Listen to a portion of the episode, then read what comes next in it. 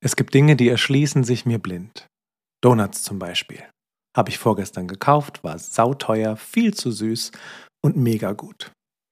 Mir ging es für zehn Minuten fantastisch viel besser, bis mir klar wurde, dass ich gerade kalorisch drei Mahlzeiten gegessen habe. Ein Freund fragte mich neulich, ob wir zusammen ins Kino gehen wollen. Klingt erstmal gut, dachte ich. Dann sagt er, es kommt Teil 10 von einer bekannten Horrorfilmreihe raus. Und da sitzt man schweißnass im Sitz, das ist super, sagt er. Und ich denke mir, nein, weil nein. Wenn ich schweißnass vor Angst im Sitz sitzen will, dann gehe ich zum Zahnarzt. Oder versuche alle Unterlagen für die Steuer zusammenzusammeln oder so. Aber warum macht man sowas freiwillig? Also absichtlich Angst aufsuchen. Wenn mich Angst besucht, verstelle ich die Stimme oder versuche zu erklären, Patrick nicht zu Hause. Vermutlich gibt es irgendwo dazwischen einen gesunden Umgang mit Angst. Das schauen wir uns heute mal an. Bei dem Wort Angst oder Ängste fallen einem irgendwie zuerst die 80 Varianten von Phobien ein, die es gibt. Spinnen, Flugangst, Höhenangst, Platzangst. Da gibt es die ungewöhnlichsten Ängste, über die wir schmunzeln, wenn jemand zum Beispiel Angst hat, das Haus zu verlassen, weil er von einem Meteoriten getroffen werden könnte. Dieses Schmunzeln ist aber eigentlich nicht okay. Wir machen das, weil wir denken, ja, meine Herren, das ist ja total abstrus, das passiert ja nicht wirklich. Aber so sieht das halt von außen aus. Ich hatte gerade die Tage ein Taufgespräch und der kleine Junge, um den es ging, stolperte, fiel gegen seinen riesengroßen Spielwürfel und schlug sich die Lippe auf. Kurze Stille, seine Gesichtsfarbe ändert sich in dunkelrot und dann Armageddon. Das ist für so einen kleinen Schlumpf erstmal das Ende der Welt. Tränen überströmt mit bebender Unterlippe reißt er die Arme nach oben, damit ihn jemand aus dieser schrecklichen Situation erlöst. Mit 41 Jahren denke ich mir, entspann dich Kind, da kommt noch mehr im Leben. Die aufgeplatzte Lippe ist nicht das Ende der Welt, lässt sich aber auch entspannt sagen. Ich habe das schon ein paar Mal erlebt und weiß das. Aber es ist ja auch nicht mein Gefühl, nicht meine Lippe. Dieser Mensch empfindet Angst. Und das ist seine und die haben wir von außen ernst zu nehmen. Wenn wir Angst belächeln und die Menschen, die sie empfinden, dann tun wir ihnen einfach Unrecht. Dann eilt der Angst schnell ihr großer Bruder zur Hilfe, die Panik. Panik ist Angst in Reihenform, das Konzentrat. Bei einer Panikattacke ist einem schlecht, die Haut scheint zu brennen, man hat so ein drückendes Spannungsgefühl im Genick und außer dem Moment, in dem man gerade ist, scheint es nichts mehr zu geben. Gestern war nie, morgen kommt nicht. Dabei ist Angst eigentlich als Warnsystem gedacht, als ein weiser Ratgeber, der uns daran hindert, Dinge zu tun, die gefährlich wären oder bei denen wir uns verletzen können. Wenn die Alarmanlage im Kopf aber durchklingelt, dann behindert sie das Leben.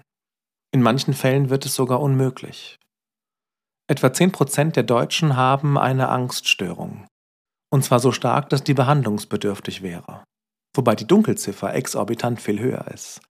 Angst zu haben ist eben leider nicht cool. Es ist keine Narbe, die man sich beim Boxen geholt hat, keine sichtbare Verletzung, mit der man nachher beweisen kann, wie tapfer man eigentlich ist. Und so gehen Menschen mit Angst nicht zum Therapeuten. Sie versuchen es oft eine Weile selbst zu schaffen und die Gefahr, Krankheiten wie Alkoholismus zu entwickeln, ist hoch. Was also tun? Ich nenne euch erst die drei stärksten Waffen, die die Angst besitzt. Und dann das, was wir dagegen tun können. Das Erste, was die Angst erzählt, ist, du bist vollkommen allein. Das Zweite ist, niemand kann dir helfen, weil niemand das Gleiche hat wie du. Und das Dritte, es wird nie wieder so, wie es mal war und es wird auch nie wieder gut. Aber der Reihe nach. Du bist vollkommen alleine.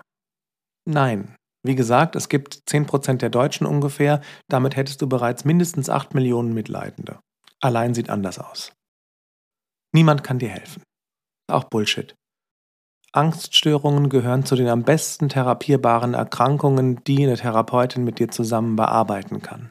Und die Heilungschance liegt bei über 90% Ich möchte anmerken, dass sie bei einem akuten Blinddarm auch nur bei 96 liegt. Und bei Blinddarm denkt man jetzt nicht an Sterben. Das bringt uns auch zu Punkt 3. Es wird nie wieder gut. Und es wird nie wieder, wie es mal war. Ja, Es wird anders. Inzwischen versucht man Angst nicht mehr wegzubügeln. Es ist okay, Angst zu haben. Angst ist dein Verbündeter.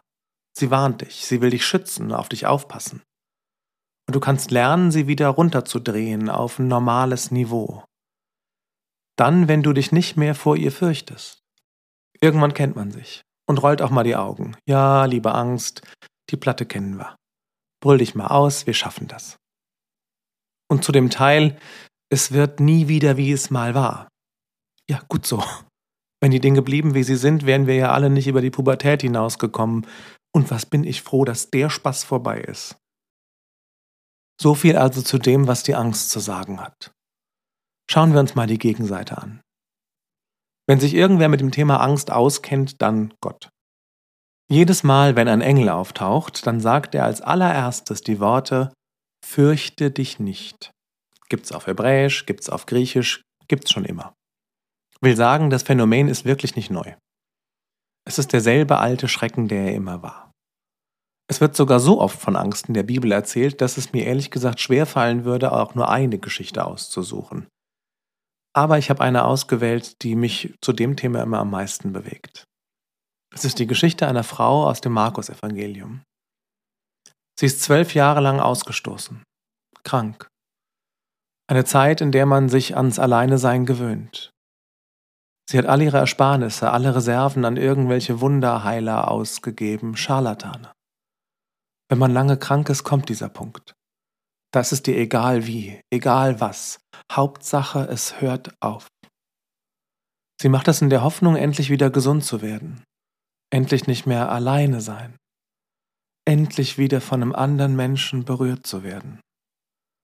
Und die Hoffnung auf Heilung fließt mit jeder Träne aus ihr hinaus. Eines Tages hört sie Wortfetzen, Gerede auf dem Markt vielleicht. Jesus ist in der Stadt. Von dem hat sie gehört, wer nicht? Er heilt Menschen. Er macht heil, was gebrochen ist, aber irgendwas in ihr weiß, dass da noch mehr ist. Und mit einem Mal fängt da was in ihr Feuer, die alte Glut der totgeglaubten Hoffnung. Und sie weiß es. Sie weiß es einfach, wenn sie nur den Saum seines Gewandes berühren könnte, dann wird sie gesund. Doch als sie die Menschenmenge um ihn sieht, reißt es sie fast von den Beinen. So schwer wiegt es auf ihr. Lautes Zetern, Zerren und Rufen. Jesus, hier! Ich! Jesus, bitte! Durch diesen Wahnsinn kommt sie doch nie durch. Und trotzdem Hoffnung ist schwer totzukriegen. Sie versucht es. Sie schiebt und kriecht. Und auf halbem Weg denkt sie sich, oh Gott, was, wenn der wütend wird? Was, wenn er mich anschreit und verstößt, weil ich ihn berührt habe? Was, wenn ihr aber sie wirkt die Zweifel ab. Und schließlich ist sie nah genug dran. Sie streckt die Hand am Boden entlang aus und berührt sein Gewand, den verstaubten Rand, der fast auf der Erde schleift. Und es geschieht. Jesus dreht sich auf dem Absatz rum und sieht sie an. Ihr Herz bleibt fast stehen. Aber sie ist gesund. Und Jesus fragt, wer hat mich berührt? Und zitternd und voll Angst tritt die Frau hervor. Sie kann nicht hochschauen. Alle Augen sind auf sie gerichtet. Und dann erzählt sie von ihrer Geschichte, von den Torturen der sogenannten Heiler, von der Einsamkeit, wie sie sich einen Weg durch all den Wahnsinn gebahnt hat, um zu ihm zu kommen. Sie schämt sich nicht mehr. Auch das ist plötzlich anders. Dein Glaube hat dir geholfen, antwortet er. Die Frau in der Geschichte hat kein soziales Standing, würde man heute sagen. Sie ist ausgestoßen. Ihre Krankheit macht sie zur Außenseiterin und ein normales Leben in der Gesellschaft ist überhaupt nicht mehr möglich. Sie ist verzweifelt, sie hat einfach nur Angst. Und der Weg war endlos und das Risiko schrecklich zu ertragen. Aber sie wurde geheilt. Und Jesus ist nicht wütend. Er freut sich, dass sie so sehr an ihn geglaubt hat. Und er bahnt sich einen Weg durch ihr Leid und macht sie heil. Der Glaube dieser Frau beeindruckt mich immer wieder. Weil es Glaube ist, der Angst durchbricht, Glaube, der Mut ist, Dieser Mut kann sich auf so viele Arten äußern.